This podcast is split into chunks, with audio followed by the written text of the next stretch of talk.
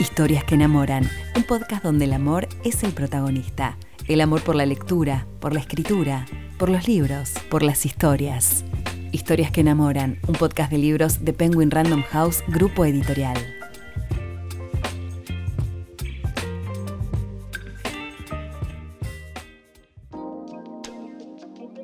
Mi nombre es Lucía, soy lectora, fanática de las historias y los libros y host de este podcast.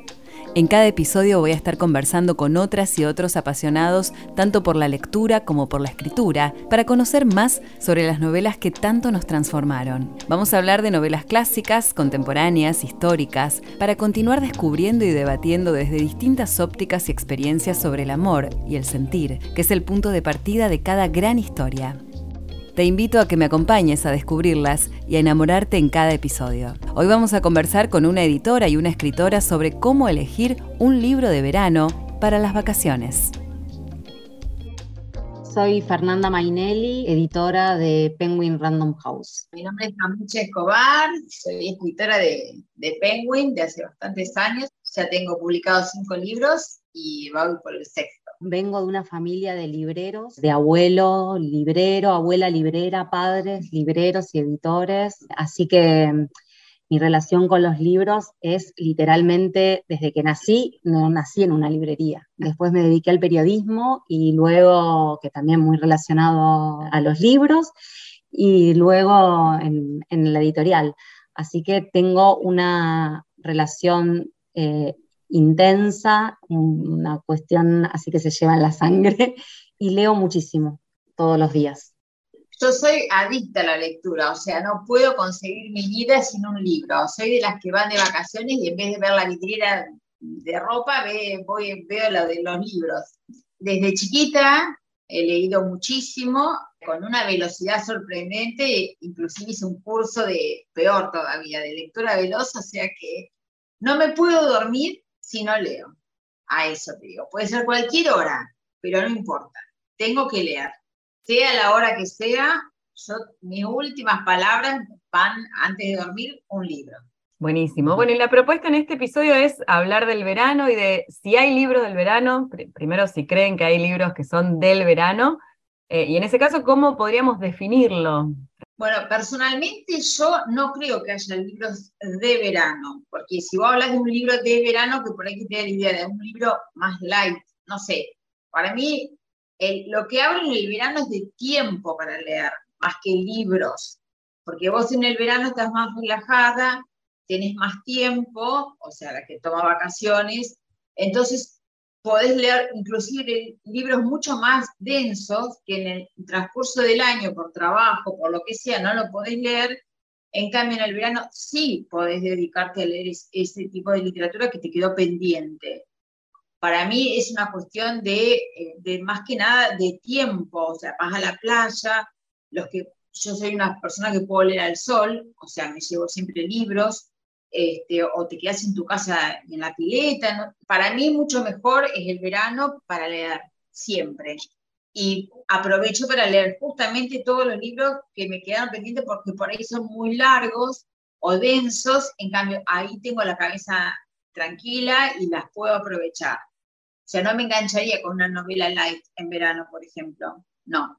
Bueno, yo coincido con, Camucha en que en el verano hay más tiempo para leer, el verano es un, es un periodo más amable, digamos, y, donde se suelen elegir novelas más largas, si se quiere, o sea, o volver a clásicos, pero sí eh, creo que hay alguna tendencia en el verano.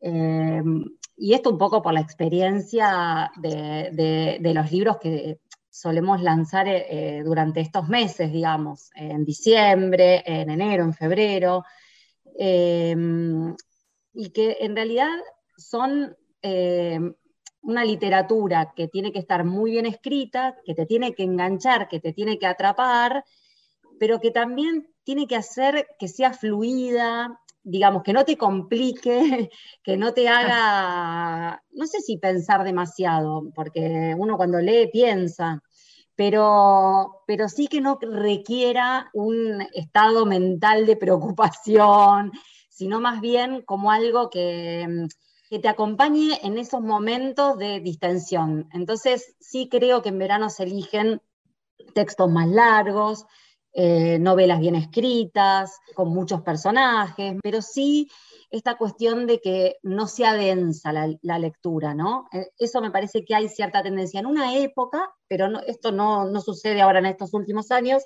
en verano se ponían muy de moda los libros de política. Había siempre un libro de política que en el verano todo el mundo lo leía en la playa. Bueno, eso, por ejemplo, ahora no está sucediendo tanto en estos años, sino más bien que se ponen de moda eh, ciertas novelas, ciertos autores y autoras.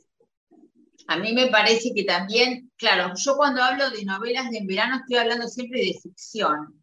Por ahí, no ficción, no lo leería en verano, porque te dan ganas de relajarte. O sea, el verano significa relajarte, venís tensionado de todo el año y no te dan ganas de empezar a leer algo que encima te suma una preocupación, como puede ser un libro de política, de economía. O sea, yo ni loca lo leería. Sí, cualquier tipo de, de ficción, sí, en el verano funciona mucho la novela romántica, la novela histórica, el thriller, el policial, las sagas. Este, Es un buen momento para empezar sagas, porque a veces tenemos tiempo, entonces podemos leer una, dos. Eso es lo que funciona muy bien en este periodo. ¿Cómo eligen esos libros? ¿Qué cuestiones tienen en cuenta para, para elegirlos? Hablamos de las sagas, por ahí llevarte de vacaciones un paquete de libros, no sé si es tan cómodo, no sé si tiene que ver con eso la elección. Yo generalmente llevo varios libros, cinco, seis, sé que es mucho, digamos, no es lo recomendable, pero sí me da mucho miedo estar en la playa y que mm, llevar un libro equivocado, que me aburra, que no lo pueda seguir, entonces quiero tener algo eh, para reemplazarlo. Así que siempre eh, llevo, llevo varias cosas. Eh, trato de no errarle, de llevar autores y autoras que ya leo, que sé que me van a gustar, mm, que lo voy a disfrutar. Así que bueno, esa es siempre el criterio que utilizo para, llevarme, en general llevo siempre novela, no llevo ensayo ni llevo cuento, eh, siempre llevo novelas. Yo, mira, cuando me iba de vacaciones, siempre tenía una valijita en la que llevaba, qué sé yo, 10 libros mínimos, porque entre mi marido y yo, eh, ahora lo reemplacé con el Kindle. La verdad que leo todo en Kindle, así que tengo montonazos de libros para elegir. Este, pero me pasó una vez que me fui de vacaciones y había llevado el libro eh, Amanecer, esta de la saga de los vampiros, y yo lo dejaba y lo dejaba porque leí todo, todo. Y cuando me estaba volviendo, empecé. Y me encantó tanto la historia que, bueno, después me terminé llegando a Pergamino y ya me compré el segundo, el tercero, me lo leí todo, pero no sé, en el transcurso de 20 días, eran larguísimos. Yo recuerdo que un verano eh, me fui con mi nena a Pinamar las dos solas, ella tenía tres años, era chiquita todavía, y yo claro estaba con un libro que estaba muy atrapada y tenía que levantar la vista cada rato porque ella daba vueltas alrededor mío, jugaba con unas nenas ahí en la playa y yo no podía perderla de vista. Entonces cada tanto leía, miraba, miraba, la miraba, leía, miraba, leía, no me, no me podía terminar de concentrar en el libro. Y en un momento es una novela de Sergio Holguín, que yo recomiendo un montón, que es la saga de Verónica Rosenthal. Creo que estaba leyendo la segunda en ese momento, y en un momento se ve que la historia me hace entrar así como, y pierdo la atención sobre mi nena, que es un una catástrofe de, cualquier adulto que, está al cuidado de un niño, una niña, y se ve que fueron unos segundos y cuando levanto la mirada no la, no la veo.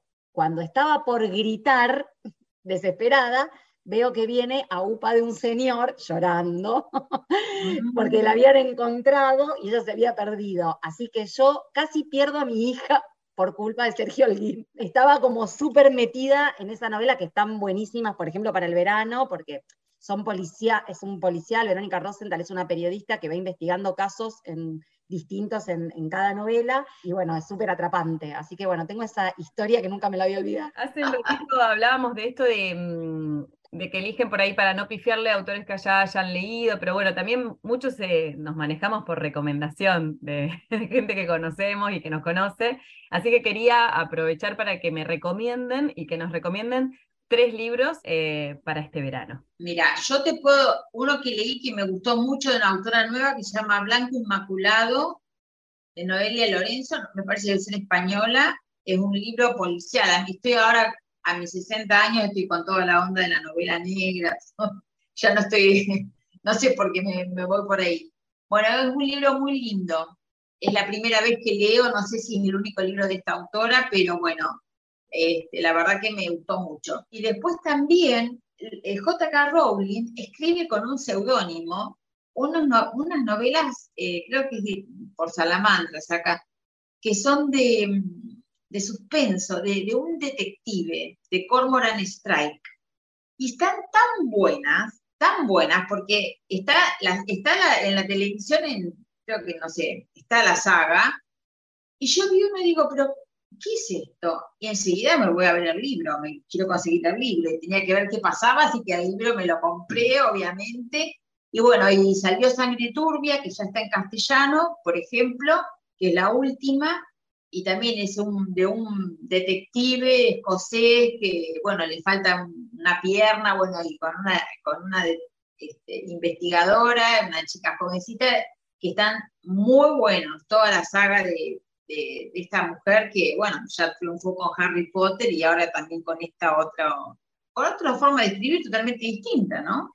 Bueno, yo les voy a recomendar eh, la saga de eh, Las dos amigas de Elena Ferrante, eh, que nos enamoró a tantas. Yo cuando leía la saga de, de Elena Ferrante tenía amigas que yo se las iba pasando atrás y estaban todas, dale, termina la 3, termina la 3, entrega la 4.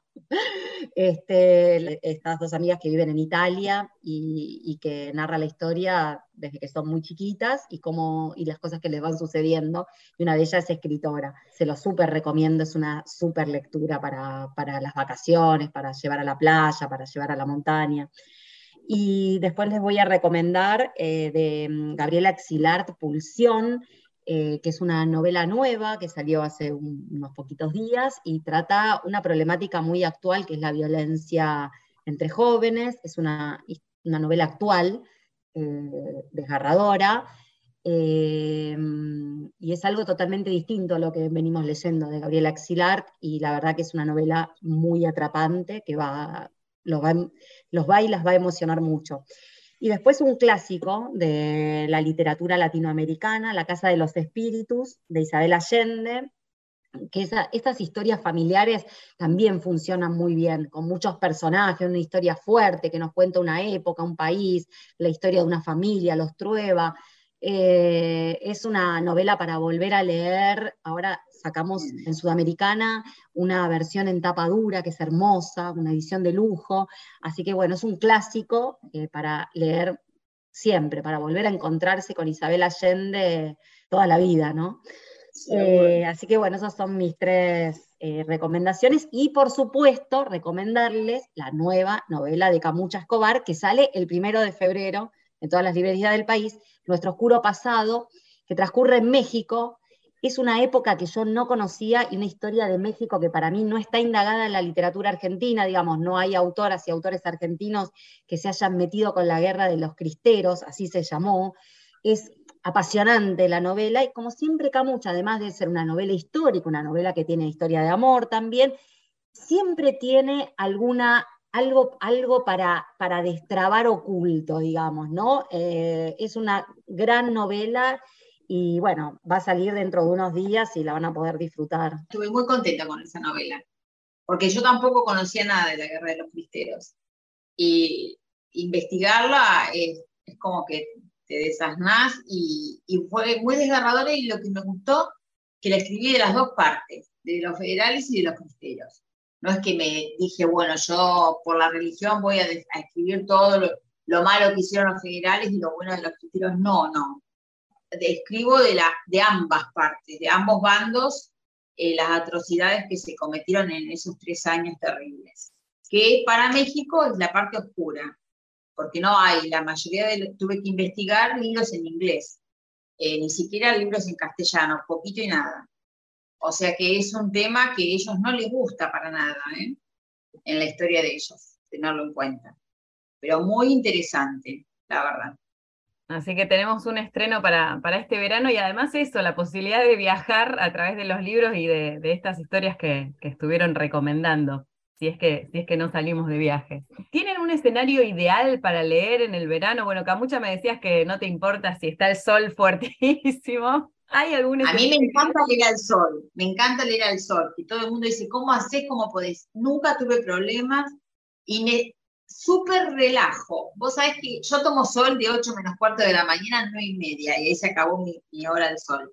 Pero yo me llevo el libro y, este, y estoy leyendo, y, después a la noche, por supuesto.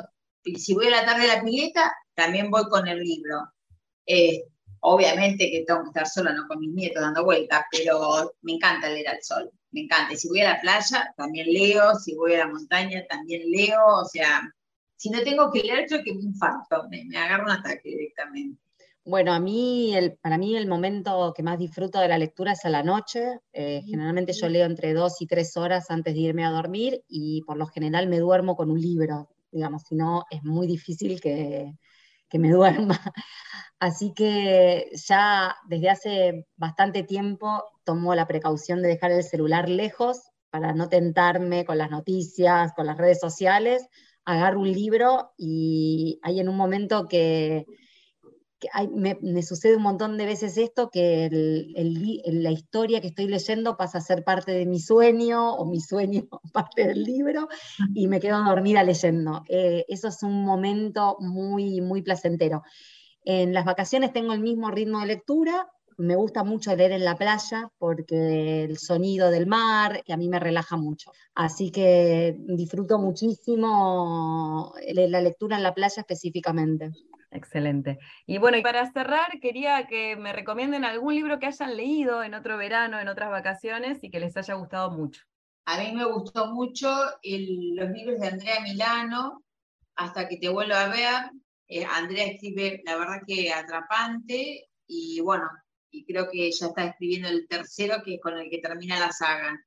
La verdad que, que a mí ella me gusta mucho cómo escribe y lo, lo disfruto y en verano. Bueno, y yo mm, eh, unas vacaciones me llevé de Sandra Ormaray, eh, La Mujer Justa, que publicamos en Salamandra, y es un libro que, que, a mí me encantó, que lo voy a recordar siempre, es el libro más personal de Maray, y habla sobre el amor, la amistad, eh, la soledad, el deseo. Es un libro que desnuda el alma humana. Así que, bueno, eh, si se lo cruzan en una librería, Sandro Maray, se los recomiendo. Historias que enamoran es un podcast de Penguin Random House, grupo editorial. Todos los libros que mencionamos en este episodio podés encontrarlos en penguinlibros.com.ar.